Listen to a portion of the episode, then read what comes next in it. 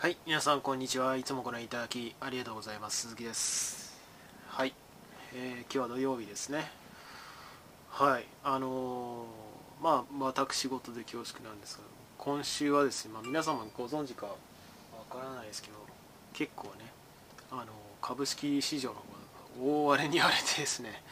個人的には結構大変な一日だったんですけど、まあようやく落ち着いた感じで過ごしております。この時間帯になって。でまあそれはいいんですけど今日のお話はあ皆さんあの人工肉とかあるいは英語でやその訳す前の言葉クリーンミートっていうものがあったりするんですけども聞いたことありますかね、えーこれ何かっていうとその動物から普通に肉をその生産していくっていうことじゃなくて肉のような味わい食感を持った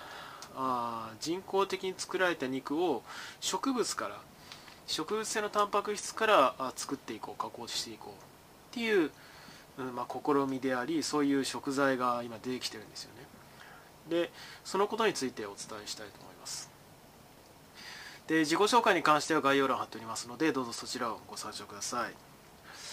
で、えーまあ、記事が一つ出てたのでリンク貼っておきますけれどもあの企業企業としては名の知れたところがすでにあります。ビヨンドミートっていう企業があるんですね。でここが大手として知られていてでこの企業がまだそのプロダクトとしては商品としては世に出ないと思いますが研究開発なりその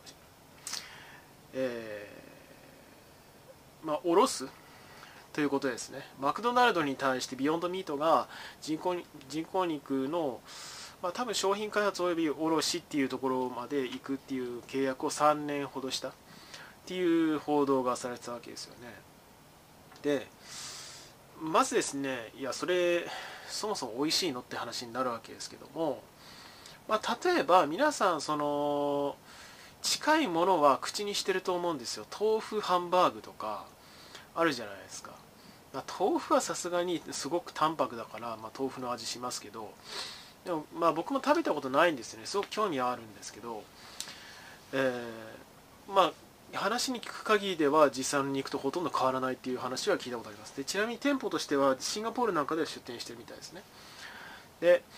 えーこの肉をじゃあ食べられないのかっていうとまあ僕は千葉の住まいなんですが千葉のコストコに売ってました。なので、まあ、機会があったら買いに行ってみようかなというふうに思思ってるわけなんですがえーホームページも貼っておきますね。あのソーセージとかハンバーガーとか普通にそういうものがあるミートボールとかいろんなものがあるわけですよね。でまあこの話を聞いて皆さんどう思うかっていうことはちょっとお聞きしてみたいんですよね。直感的に。何がなんでこんなものが出てきたのかと。で一番の理由のところはやっぱり環境負荷なんですよ。環境負荷。生産およびいわゆるフードマイルの話。でどういうことかっていうとやっぱりその畜産っていう畜産業であれはその牛とか豚とかを育てるにあたってあのたくさんのねあの農作物を飼料を与える必要がある。でその与え方もすごい無理やりな与え方をしてその無理やり太らせたり超えさせたりしてで肉を無無理やりその生み出してっていうかなりまあ言ってしまえば気持ち悪いことをやってたりする。え非常に生産効率が悪い上になんか異形な形をしているものになりつつもうなって久しいわけですよね。でまああの当然ながら飼料をたくさん生産する消費するっていうことはその飼料を生産また飼料を生産するために手間がかかるしでその分、まあ、環境負荷っていうところまあ要は生産するための、えーまあ難しいんだけどな。何て言ったらいいんでしょうね、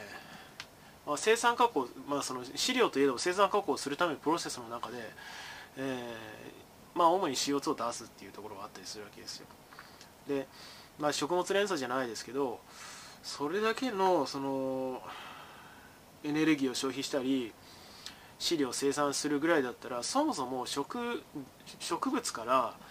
似たようなものを作れたらそれでいいじゃないかっていう話になってきたわけですよね。で、まあ、これとは別にその実は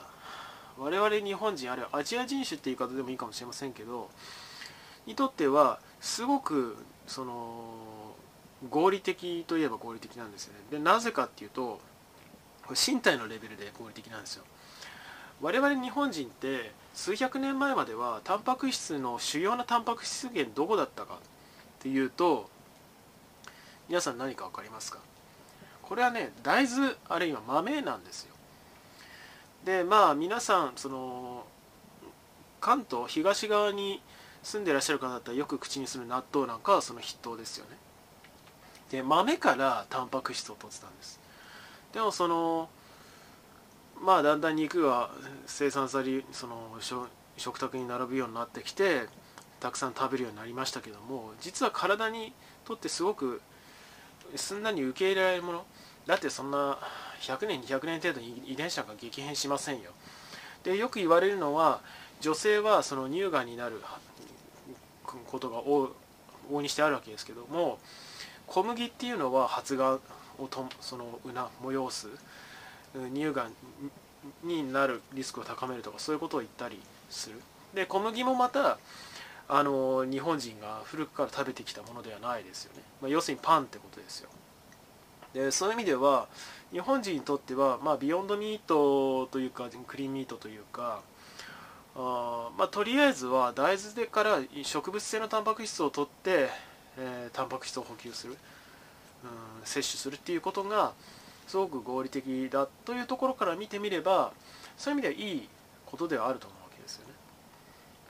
まあ実際食べたことないのであんまりいい加減なこと言えないんですけど